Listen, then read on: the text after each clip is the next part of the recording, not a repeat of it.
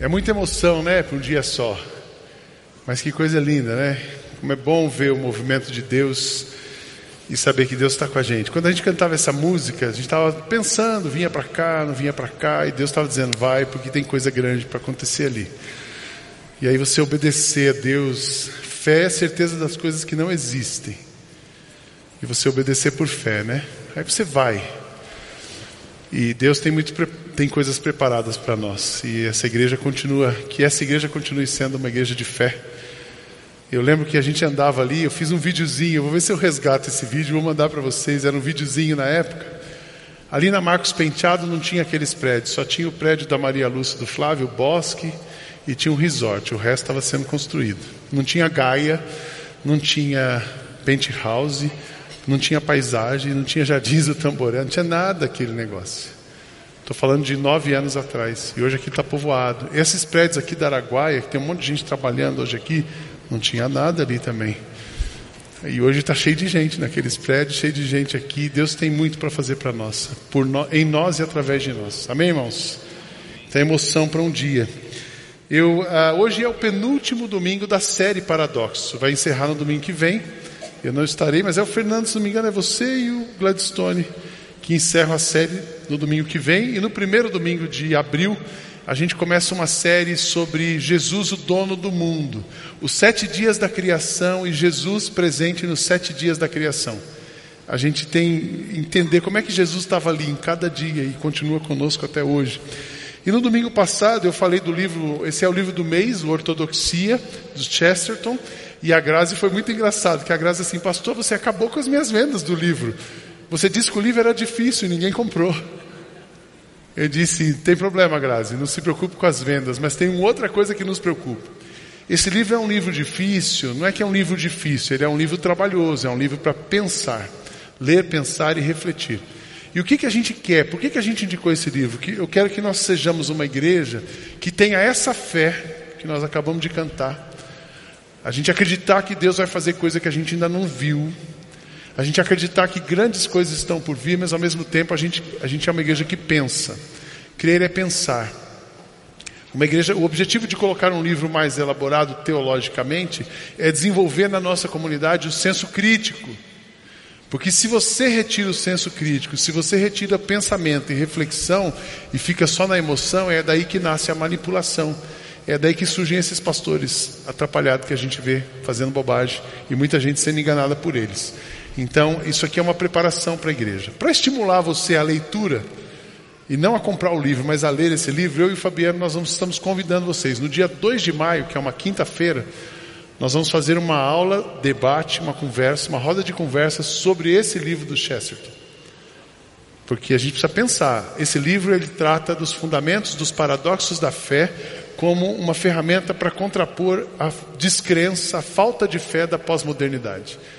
Então, aquele amigo que chega para você fazendo um questionamento, você tem que estar preparado para responder. Você e não só você, nós estamos preocupados com as novas gerações. Nós queremos, eu falei isso essa semana com a equipe pastoral, os adolescentes precisam começar a ler essas coisas. Os universi antes da universidade. Porque a hora que eles chegarem na universidade, eles vão ter que ler os, os marxismos da vida, eles vão ser bombardeados, mas se eles estiverem solidificados em Cristo, está tudo resolvido. Amém, irmãos? Então nós queremos uma geração, uma nova geração que pensa, mas uma geração mais velha que pensa também. Crer é pensar. E quanto mais pensamento e quanto mais fé, a fé e a razão, a emoção, a razão, ela vai nos trazer consciência, consciência de quem nós somos, de quem Deus é, e Ele vai nos usando e nos levando para frente. Então que Deus abençoe muito a nossa igreja. Que aqui seja um lugar de uma igreja sólida. Amém, irmãos? Eu não estou preocupado quantas pessoas estão aqui. Estou preocupado que cada pessoa que esteja aqui esteja solidificada em Cristo. Porque se a gente está solidificado em Cristo, a gente vive qualquer tempo, qualquer lugar, qualquer desafio. Que Deus abençoe a nossa igreja. Hoje eu quero falar com vocês sobre generosidade, sobre um paradoxo que é bem contundente para o nosso tempo. Melhor é dar do que receber. Jesus que falou isso. E Paulo, quando ele precisa, quando ele tem um encontro com a igreja de Éfeso, ele de novo ele traz esse assunto e diz assim: olha, eu preciso falar para vocês, vocês, igreja de Éfeso, vocês precisam crescer espiritualmente, precisam amadurecer. E tem um caminho para vocês amadurecerem, que é esse ensino de Jesus. Melhor é dar do que receber. A generosidade é um caminho para a maturidade espiritual, para o crescimento espiritual. Mas ao mesmo tempo é uma coisa que é contraponto da nossa sociedade. Aqui no nosso país, quando você fala de generosidade no Brasil, a gente vive no país da lei de Gerson. Eu tenho que ter vantagem em tudo. A gente vive num país que a corrupção, aproveitar as oportunidades, enriquecer ilicitamente, está na cabeça das pessoas, tá no, era no sistema, e se, era sistêmico e se tornou endêmico. É uma endem, a gente viu essa semana. Foi essa semana que o Temer foi preso? Parece que faz tanto tempo, né? dois ex-presidentes da República presos. Aí a gente fala assim: ouve Jesus, ele fala, melhor é dar do que receber. Então existe mudança, existe esperança, existe uh, jeito de viver diferente num país onde todo mundo quer levar vantagem. A gente pode ser uma pessoa, nós podemos e precisamos ser pessoas que vivam diferente, de um modo diferente, com uma cabeça diferente. Então nós vamos falar sobre generosidade, vamos aprender um pouco sobre o ensino de Paulo uh, nessa direção. Eu também, às vezes, essa é uma conversa sempre que surge na liderança da igreja. É uma conversa que essa semana sentei com dois casais, esse foi um dos pontos das nossas conversas. A gente fica oscilando entre generosidade, eu gosto de falar da generosidade. Porque sempre assim, a gente aperta mais a igreja com a questão financeira, vamos ensinar mais sobre dízimo e contribuição, engajamento, e eu, ou a generosidade, eu sempre tenho preferido ensinar para vocês a generosidade. Porque você pode dar 10% de dízimo e não ser uma pessoa generosa. Eu não estou preocupado com o seu dinheiro. Eu estou preocupado com o seu coração. Porque onde estiver o seu coração, estará o seu tesouro. Então, essa igreja, e é assim que Deus tem nos abençoado. Eu vejo esse movimento, ofertas e dízimos crescem, e nós continuamos falando da generosidade, do que Deus tem para nós, do que Ele quer para você, de uma nova disposição mental de viver o Evangelho. E não vou ser legalista, eu não vou ficar cobrando vocês. Eu não quero mobilizar vocês por culpa, nem por controle, nem por obrigação. Mas eu quero desafiar essa igreja a viver como Jesus. Amém, irmãos? Eu quero desafiar essa igreja a colocar o seu coração naquilo que onde está o coração de Deus. Desafiar essa igreja a dizer sim para aquilo que Jesus está dizendo sim. Desafiar essa igreja a ir aonde Jesus está indo. E não a gente ficar pensando na religiosidade ou nas coisas mais é, pontuais. Então, nós vamos para o livro de Atos. Quando Paulo estava ensinando a igreja de Éfeso. Ele fala assim, Atos capítulo 20, verso 32 a 35. Diz assim: E agora eu os entrego aos cuidados de Deus e da palavra da sua graça, pois ele pode ajudá-los a progredir espiritualmente. Olha por que, que Paulo estava ensinando o que ele ia ensinar: ajudá-los a progredir espiritualmente. Guarde isso. Generosidade, estilo de vida, desfocar de dinheiro, abrir mão de materialismo é crescimento espiritual. Eu quero ensiná-los a progredir espiritualmente e pode dar-lhes as bênçãos que guarda para todo o seu povo. Então, crescimento espiritual, quando uma pessoa cresce espiritualmente, é aí que ela está preparada para receber as bênçãos de Deus. Quando uma igreja cresce espiritualmente, ela está preparada para receber as bênçãos de Deus. Por que, que esse prédio não veio antes? Porque nós não estávamos preparados. Por que, que muita coisa ainda vai vir? Porque nós ainda não estamos preparados, mas nós precisamos viver preparados. Muita coisa na sua vida ainda vai acontecer. Porque Deus vai trabalhar em você, porque nós crescemos espiritualmente para poder receber as bênçãos de Deus. Isso é o ensinamento de Paulo. Que interessante isso. Pra, esse, esse, esse progresso espiritual, eu ensino isso, entrego vocês aos cuidados de Deus, pois Ele pode ajudá-los a progredir espiritualmente e pode dar-lhes as bênçãos que guarda para todo o seu povo. Não cobicei nem prata, nem ouro, nem as roupas de ninguém.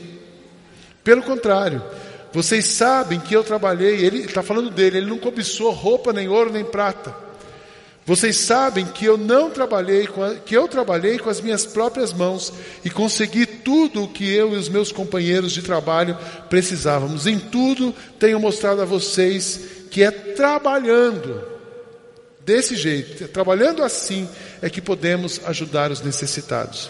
Lembrem das palavras do Senhor Jesus: é mais feliz quem dá do que quem recebe. Paulo estava dando instruções para os membros de uma igreja Paulo fala de si, ele estava falando da sua vida, de exemplo dedicado. Paulo é muito interessante porque ele era um mestre da lei. Aí ele se encontra com Cristo, mas ele tinha uma formação, ele tinha um pedigree, ele não precisava ler Chesterton, ele já sabia. Ele já era um cara intelectualmente formado. Mas ele, mesmo sendo um cara da linguagem de hoje top, ele não achou que isso exigia, deveria exigir alguma coisa da igreja. Então, assim, olha, eu não quero ser um peso para vocês, eu não quero. É, então, eu estou fazendo o quê? Eu não estou focado em ouro e prata, eu tenho uma vida simples, estou dedicado, eu estou trabalhando, estou é, me esforçando para que Deus nos supra, para que a gente junto possa ser uma bênção. Então, Paulo fala do exemplo dele, fala do testemunho, e depois ele vem com as instruções para o crescimento espiritual. Uma igreja, uma pessoa que deseja crescer espiritualmente, ela precisa aprender algumas coisas, especialmente com relação ao seu coração e a sua relação com bens materiais, com dinheiro, com recurso e com doação. A dinâmica na vida espiritual, a dinâmica saudável de uma vida espiritual, você recebe alguma coisa, você guarda, você recebe e ganha o máximo que você puder. Quando se fala de dinheiro, você guarda o máximo que você pode, mas você doa o máximo que você pode. Então Paulo vai ensinar aquela igreja como é que eles podiam ser ainda mais instrumentos de Deus. Então cresce espiritualmente. Qual é, o, qual é a equação? Se eu pudesse montar uma equação, você cresce espiritualmente. Deus derrama sobre você bênçãos, então você consegue abençoar alguém. Entenderam isso? Ah, pastor, mas eu só quero crescer espiritualmente. Você cresce espiritualmente, aí você é abençoado. Só que para crescer espiritualmente, vem essa questão da fé, mas vem a questão do altruísmo, vem a questão de focar nas coisas certas para que você realmente possa crescer, porque é depois do crescimento que vem a bênção. Puxa, então eu aprendi errado a gente foi ensinado, muita, isso está na cultura da igreja, ah, você dá e você vai receber. Olha, dizima que Deus derrama. Porque aí tem um amedrontamento, porque senão o devorador chega perto de você. Não é nada disso. Foca em Deus, me aproximo dele, cresço espiritualmente. Eu cresço espiritualmente, Ele derrama as bênçãos sobre mim, e Ele derrama as bênçãos sobre mim para que eu possa derramar sobre alguém. É isso que Paulo estava ensinando aqui. Então, quatro coisas eu quero refletir inicialmente com vocês sobre o ensino de Paulo sobre maturidade espiritual. Uma igreja, uma pessoa, um crente deixar de ser um menino espiritual, mas ser uma pessoa adulta, material, espiritualmente madura. O que, que significa uma pessoa espiritualmente madura? Primeira coisa, o seu foco é Jesus. O crescimento e o receber das bênçãos que o Pai já preparou. Eu os entrego ao cuidado de Deus e a, aos cuidados de Deus e da Sua palavra, da Sua graça, pois Ele pode ajudá-los a progredir espiritualmente e pode dar-lhes as bênçãos que guarda para todo o seu povo. Então, o primeiro passo para você crescer espiritualmente é colocar a sua esperança, a sua expectativa, os seus olhos, o seu coração em Jesus. Não é numa igreja, não é num pastor, mas é em Cristo. Nós vamos fazer o que Cristo quer, nós vamos obedecer a Cristo, nós vamos nos alimentar de Cristo, nós vamos honrar a Cristo, a gente vai andar de acordo com Cristo, porque se Cristo é o seu foco, você cresce espiritualmente e você é abençoado. Mas algumas coisas concorrem, às vezes a gente se coloca no foco, está errado, dá tudo errado. Colocar Cristo, então a primeira coisa que Paulo fala, olha, o seu crescimento vem pela sua conexão com Jesus. Precisa começar por ali. Não tem outro jeito, não tem milagre, não é uma igreja, não é um culto de manhã, não é um programa. A gente tem vários programas, mas para te levar para Cristo, Porque o dia que você conseguir viver focado em Cristo, a sua vida começa a mudar. Você pode ser intelectualmente desenvolvido, você pode ser socialmente bem-sucedido, materialmente enriquecido, mas se Cristo não estiver no centro da sua vida, não existe crescimento, não existe transformação. Então, uma igreja, nós não dependemos de um prédio, nós dependemos de Cristo em nós, porque Ele é que vai nos levar adiante. Sabe o que acontece? Deus, isso aqui implica em entender uma coisa: que Deus já deu para você já deu para mim, já deu para a nossa igreja o melhor dele. O melhor de Deus não está por vir. O melhor de Deus já veio. O melhor de Deus é Jesus. Amém, irmãos? Deus, quando Ele olhou a humanidade, a gente estava tão perdido.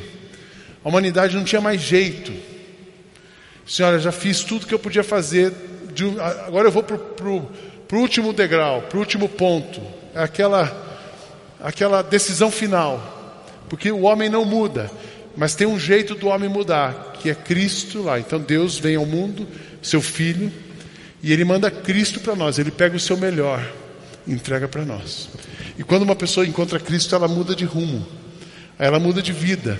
Aí ela muda de foco, aí ela começa a crescer. Então, o melhor de Deus já veio, e Ele e Jesus vai nos levar a lugares que nós nunca imaginamos chegar. Nem olhos viram, nem ouvidos ouviram, nem jamais penetrou no coração do homem o que Deus tem preparado para aqueles que o amam, mas Ele já nos deu e é Jesus que nos leva. Amém, irmãos? Então, crescimento espiritual, focar em Cristo, o que Ele nos dá, quem Ele é e o que Ele faz. Aí Paulo está ensinando, para você continuar crescendo espiritualmente, você precisa desfocar de Cristo, é, focar em Cristo, mas desfocar da vida, dos, desfocar a sua vida e a sua atenção dos bens materiais. Ele dá o seu próprio exemplo: Eu não cobicei nem a prata, nem o ouro, nem as roupas de ninguém. Uma pessoa espiritualmente madura, ela não está preocupada com bens materiais, ela não está preocupada com dinheiro. Sabe por quê? Dinheiro é um Deus, um D minúsculo. E o dinheiro toma o seu coração, ele ganha a sua atenção e toma o seu coração e te mantém escravo de coisas que não vão te levar para frente. Uma pessoa que tem gananciosa, que tem está sempre olhando o outro, que está sempre precisando de mais, ela está insatisfeita, ela está atormentada, ela não consegue agradecer, ela não sai do lugar. Mas também não precisa ser coisas grandes. Às vezes você olha a roupa do irmão, Paulo está falando assim: eu não cobicei ouro nem prata, nem a roupa de ninguém. Você olha o Fabiano e fala assim: pô, o cara está com uma calça rasgada, todo moderno, queria uma daquela. O Fabiano usa calça skinny. Eu, skinny, para mim, nem fabricam do meu tamanho. Aí você vai se alimentando a sua cobiça. Você está focado em coisas. Você está focado no vizinho. Aí eu olho para o Sidney assim, puxa, o Sidney está ali com uma camisa de jacaré, daquelas modernas, que o jacaré é bem grande ainda. E o meu não é um jacaré, é um pica-pau. Aí você fala assim: o meu não é nem um pica-pau, é, é, é aquela, o passarinhozinho da Ering. Peixe, né? É tão desqualificado que a gente. descaracterizado, né? Eu adoro roupa da Ering, que serve em mim gordinho, né? Mas aí eu fico olhando o Sidney, esse Sidney aqui que está na minha frente. Eu quero o jacaré dele. Estou focando no lugar errado. Uma pessoa que está focando em coisas materiais, que está focando no outro, na grama do vizinho, ela não cresce espiritualmente. Ela não sai do lugar. Sabe por quê? Porque está sempre faltando alguma coisa. Ela não consegue agradecer o que Deus está dando para ela. Então nós precisamos desfocar de coisas materiais. Paulo estava dizendo isso, olha, eu fiz isso, gente, eu, eu aqui para crescer com vocês, para o Evangelho chegar aqui. Eu tirei os meus olhos daquilo, mas eu coloquei os meus olhos em Deus. Deus Cristo que tudo pode, tudo vê, tudo nos dá, tudo provê, que cuida de nós e que nos sustenta para ir à frente. Então, igreja, nós precisamos desfocar de coisas. Graças a Deus nós temos aprendido cada vez mais isso. Graças a Deus essa igreja tem evoluído. Eu estava dizendo para esses casais que eu conversei na, na semana, eu disse assim, Deus está nos abençoando. Deus tem derramado sobre nós. Deus está mobilizando, mas eu sei que Ele pode fazer muito mais através de nós, muito mais através de você. muito mais através dessa igreja, mas Ele tem nos abençoado, porque quanto mais a gente desfocar de coisas e focar em Jesus, mais longe nós vamos. Quanto mais você desfocar de coisas e focar em Cristo, mais adiante a sua vida vai, vai, vai avançar. Mais longe a sua vida vai avançar, mais profundo será a sua espiritualidade, mais sólida será a sua relação com Deus. Amém, irmãos? Terceira coisa que Paulo está ensinando aqui, então, foco em Cristo, uma vida desfocada de bens materiais e o trabalho dedicado. Vocês sabem, ele não, não cobiçou prata, nem ouro, nem roupas de ninguém, pelo contrário. Vocês sabem que eu trabalhei com as minhas próprias mãos e consegui tudo o que eu e os meus companheiros de trabalho precisávamos. Ah, crescimento espiritual tem a ver com trabalho, com dedicação. Você foca em Cristo, abre mão de coisas e trabalha. Tem a sua parte, a sua responsabilidade. Não é a gente que faz, é Ele que faz através de nós. É Ele que faz em nós, mas existe a nossa parte. O maná cai do céu, mas você tem que pegar a bacia e ir lá colher. A gente tem uma igreja crescente, mas nós temos. Isso aqui é somatória um monte de gente se dedicando e trabalhando junto. E Paulo, ele não se preocupava, ele era um cara que ah, trabalhou para poder se manter no ministério. Aqui na nossa igreja a gente tem um grupo de pastores que são tempo integral, sustentados pela igreja. A gente tem um grupo de pastores que são voluntários. O pastor Zé, que ele é empresário, ele aqui na igreja ele é praticamente um voluntário, o Duque é um voluntário, a Cirlei é uma voluntária e outros na equipe pastoral são voluntários. E a gente que trabalha aqui, nós também estamos desfocados de dinheiro, estamos focados em Cristo. A gente tem procurado pensar nisso. Nós temos que trabalhar bastante, mas não, não trabalhamos pelo que merecemos. Nós trabalhamos porque a gente não pode atrapalhar Deus. O seu trabalho é não atrapalhar Deus, então faz o que você tem que fazer. Tenha um trabalho dedicado. No, no, no culto passado eu dei esse exemplo, os pastores. Como é que a gente pensa? Pô, o pastor trabalha aqui. Tem gente que pensa que os pastores estão ganhando por cabeça. A gente não ganha por cabeça. Tem gente que pensa que a gente está ganhando é, pela variação. Ah, o pastor Sidney deve ganhar um milhão de dinheiro e o resto. Aqui na nossa igreja a política é o seguinte: a gente vai ganhar o suficiente, o suficiente para a gente não ficar com vergonha de quem está em cima e nem ofender quem está embaixo, pensando socialmente. A pessoa mais rica da igreja, se ela for na minha casa, eu não vou ficar com vergonha dela. A pessoa mais simples da igreja, se ela for na minha casa, ela não vai se sentir ofendida e não ficar à vontade lá. E a gente vai se compondo assim. Os nossos pastores, todo mundo mora bem, todo mundo trabalha bem, e a gente que precisamos para viver. Então, focar a sua vida, trabalhar dedicadamente, porque Deus vai dar o que a gente precisa para amar. Foco em Cristo, desfoca de coisas materiais e trabalha dedicadamente. O apóstolo Paulo, ele deu esse exemplo, ele foi a inspiração. Tem pastor, eu vou falar, eu vou falar mal da gente mesmo, né? Tem pastor, não na nossa igreja, que ele acha que a igreja tem obrigação de dar para ele as coisas. Já pensou você chegar lá na empresa que você trabalha e achar que o seu patrão, que o dono da empresa tem obrigação de dar as coisas para você? Isso não existe em lugar nenhum, nem na igreja. Aqui nós trabalhamos e cada um de nós tem que ter cabeça para isso. Um pastor, um crente, não pode viver uma vida de ostentação.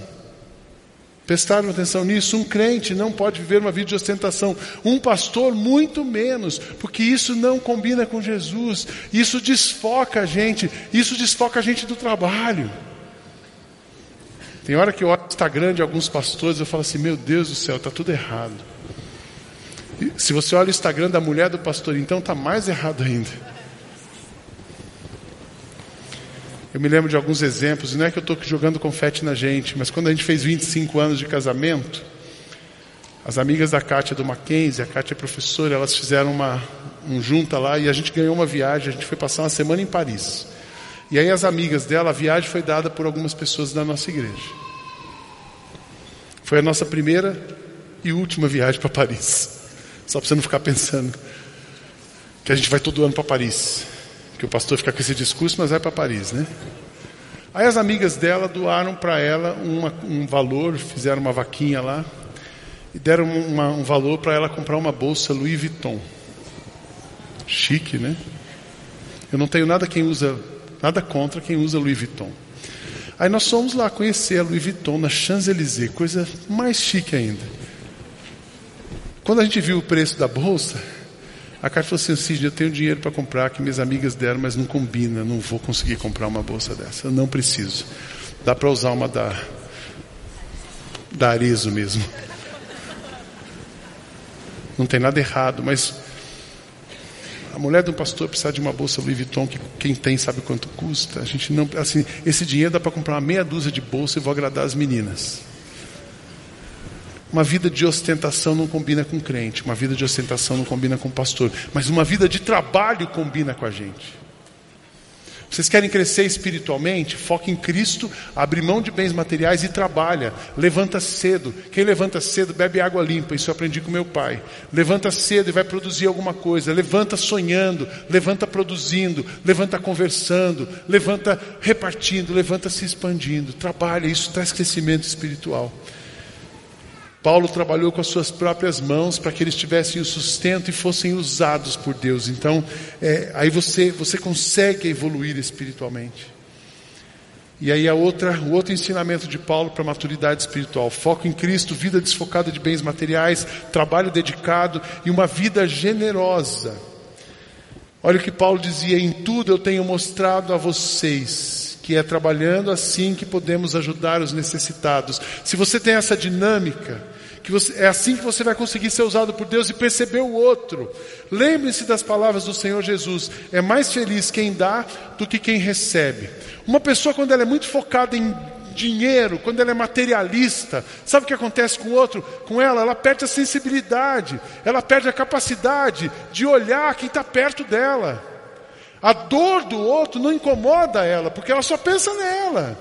A necessidade do outro não incomoda ela, porque ela só pensa no que, ela, no que falta e no que ela quer conquistar. Ela nem consegue ver o que ela tem, quanto menos o que o outro está precisando. Então, igreja, irmãos, nós precisamos ser pessoas espiritualmente evoluídas, mas nós precisamos olhar para Cristo, nós precisamos negar a nossa carne, nós precisamos trabalhar duro, mas nós precisamos olhar para fora. Eu gosto de um pensamento que diz o seguinte: ganhe tudo que você puder ganhar, guarde tudo que você puder guardar, e reparta tudo o que você puder repartir. Você quer ser espiritualmente equilibrado e saudável? Essa é a equação. Ganha, ganhe tudo que puder, guarde tudo que puder e reparta tudo que puder. Aquele cara que só ganha e guarda, ele é o tio Patinhas. Lembra do tio Patinhas, do gibizinho? Ele nadava nas moedas. Era o hobby dele. Ele ficava trancado no cofre dele, nadando nas moedas. Isso não combina com Jesus. Mas ganha, guarda e reparte. Você pode repetir isso comigo?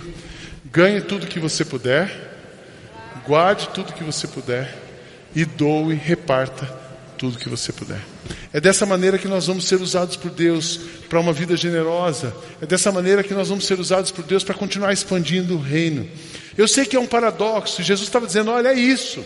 Melhor é você poder repartir do que você receber. Falar isso num lugar que a cultura, o que é meu é meu, o que é seu é meu também, isso é da nossa cultura.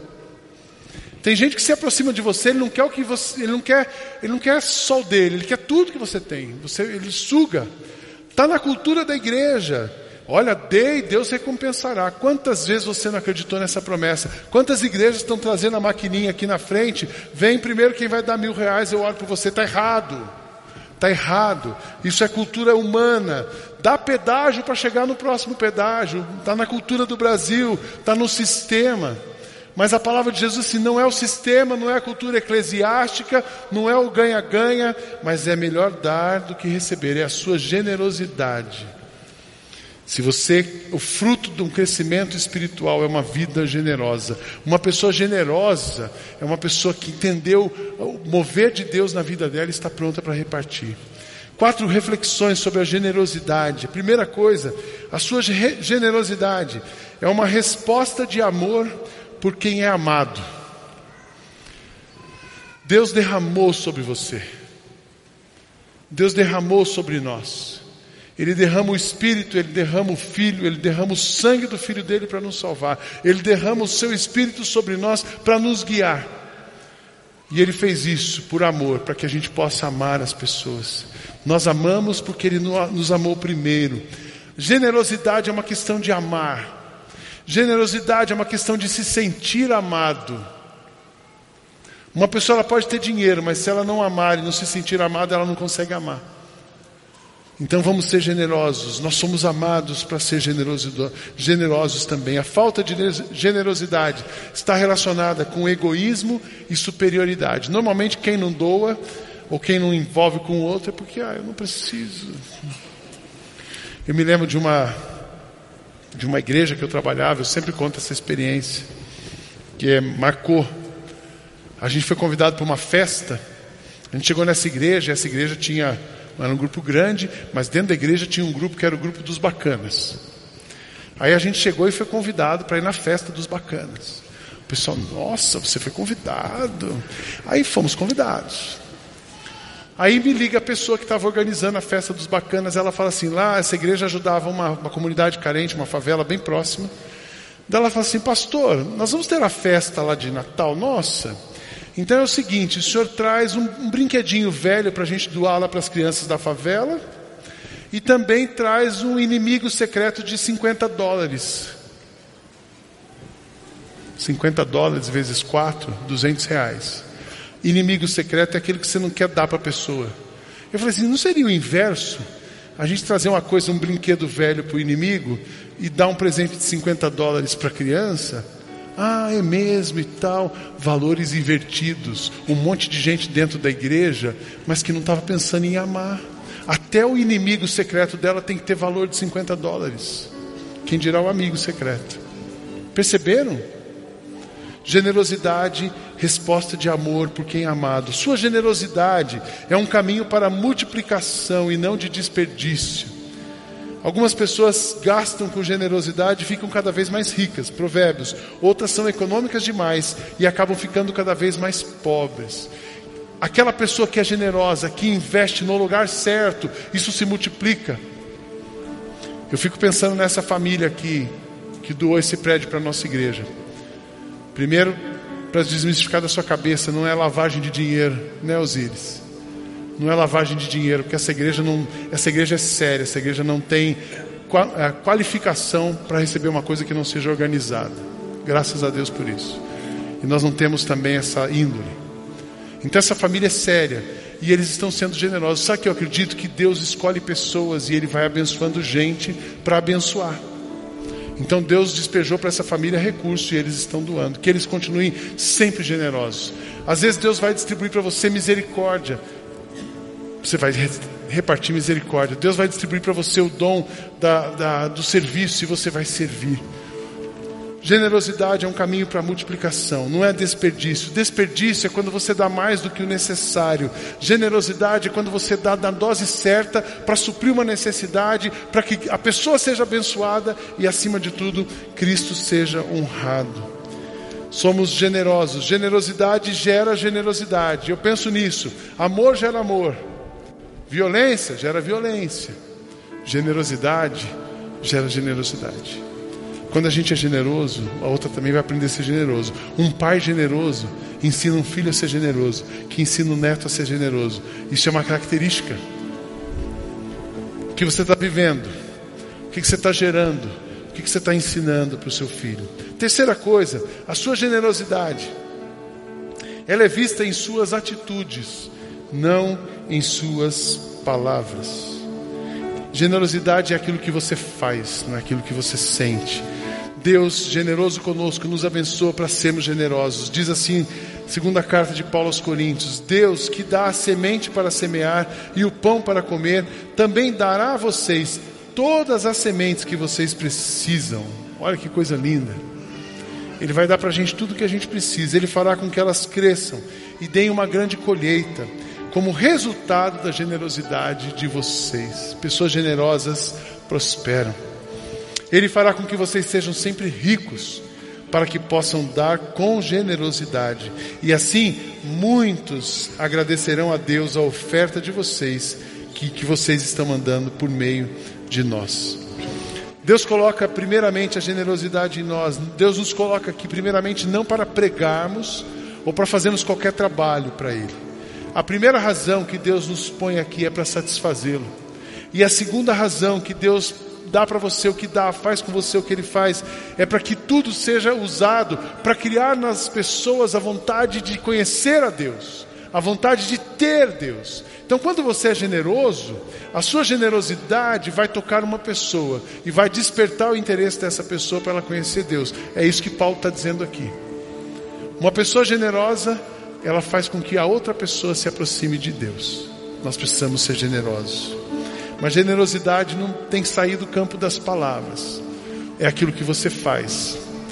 E às vezes você fala assim, puxa, mas eu não estou podendo fazer nada agora. Você pensa muito em generosidade, Hoje está em evidência o prédio, você fala assim, eu não tenho prédio nem para morar, quem dirá para doar. Aí você fala, eu não posso ser generoso. Aí você fala assim, eu estou desempregado, eu não posso ser generoso. Eu conversei com uma pessoa essa semana, o um exemplo de generosidade foi maravilhoso. A Vanessa, a nossa Vanessa, minha secretária, que está de licença, ela está passando por um problema de saúde muito grave. sabe o que está acontecendo aqui na igreja? uma somatória de generosidade está tocando a vida da Vanessa. Então, essa semana, a Vanessa, uma médica da igreja atendeu a Vanessa, mas ela não conseguia ir na médica. Então, a pessoa buscou a Vanessa. Aí a médica pede os exames. Uma pessoa da igreja consegue os exames. Aí a outra pessoa, a Vanessa não consegue comer. Aí alguém fez a comida para ela. Mas a Vanessa não está sem força para comer. Alguém foi lá e deu a comida na boca da Vanessa. Vocês viram quanta generosidade? E essa, e essa pessoa veio falar comigo assim, pastor, eu fui lá essa semana, eu limpei a casa da Vanessa e eu dei comida na boca da Vanessa. E depois o marido dela, alguém queria me pagar por isso. E ela disse assim: Eu não vim aqui para receber nada, porque há um tempo atrás eu cheguei na igreja destruída. E uma das primeiras pessoas que eu encontrei que pegou na minha mão e falou assim: Deus vai te levantar, foi a Vanessa. E eu não sabia que Deus ia usar a vida dela, Deus me levantou. E hoje eu estou lá ajudando a Vanessa a se levantar. Então isso é generosidade. É alguém que foi levantado, ajudando o outro a levantar. Deus nos levanta para que a gente possa levantar o outro. Amém, irmãos? Todos nós aqui podemos ser generosos. Todos nós aqui fomos levantados para levantar outras pessoas. E por último, a sua generosidade, ela honra a Deus, honra Jesus e transforma a vida das pessoas. Quem é generoso progride na vida. Quem ajuda será ajudado. Em outra versão diz: o generoso prosperará. Quem dá alívio, alívio receberá. O que você, talvez você, eu quero te convidar nessa manhã, você fica focado muito no que você está precisando. Eu queria te convidar a focar naquilo que você pode dar para alguém. Talvez a sua expectativa é o que você pode receber de alguém. Eu queria te convidar a mudar a sua perspectiva. O que você pode fazer por alguém. Ganhe o máximo que você puder. Guarde o máximo que você puder. Doe o máximo que você puder.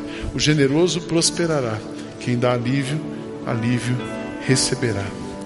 Mas dou graças a Deus, porque unidos com Cristo, somos sempre, sempre conduzidos por Deus como prisioneiros no desfile da vitória de Cristo, como um perfume que se espalha por todos os lugares. Somos usados por Deus para que Cristo seja conhecido para todas as pessoas. Aquilo que você oferece sem reservas para alguém vai permanecer. Tudo que você fizer de bom para uma pessoa, ela nunca mais vai se esquecer. Quando você toca a vida de alguém, ela não se esquece. Quando você abençoa alguém, quando você reparte, pode ser uma coisa simples com alguém, ela nunca vai esquecer. Mais do que isso, esse é um, como um perfume que vai se espalhar e que vai contagiar e que vai transformar a vida de muitas pessoas. A minha oração é que Deus brote no nosso coração a generosidade, que Deus nos ajude a permanecer focado nele, desapegado de coisas do mundo, desapegado de coisas materiais e ao contrário, sempre disponível para sermos usados, para ser usado por Ele, sermos usados por Ele e que Ele nos leve a lugares que nós nunca imaginamos chegar. Amém? Que Ele leve você a lugares onde você nunca imaginou chegar. Seja generoso com uma pessoa. Deus quer te usar para levantar as pessoas, porque um dia essa pessoa poderá ser usada para levantar você. Amém? Assim como Cristo já nos levantou. Feche seus olhos, ore agora. Eu queria que você orasse, pensasse. Que essa manhã fosse uma manhã, uma manhã de libertação, de desapego para você. Todos nós temos mais que precisamos. Ou temos sempre alguma coisa que nós podemos repartir. Que Jesus multiplique o amor entre nós. Pai, muito obrigado, porque o Senhor tem nos abençoado. E continua, que essa igreja seja 100% generosa, que essa igreja seja 100% sensível ao próximo, que essa igreja reconheça que o Senhor é generoso conosco, para sermos generosos. Dá-nos sabedoria, dá-nos fé, dá-nos inteligência, para que todas essas coisas possam nos tornar espiritualmente maduros e cumprimos assim a missão, o propósito para o qual o Senhor nos chamou. Que teu nome seja cada vez mais conhecido através da nossa generosidade. É nossa oração em nome de Jesus. Amém. Que Deus abençoe a nossa igreja com amor, generosidade e graça. Vamos ficar em pé e cantarmos juntos.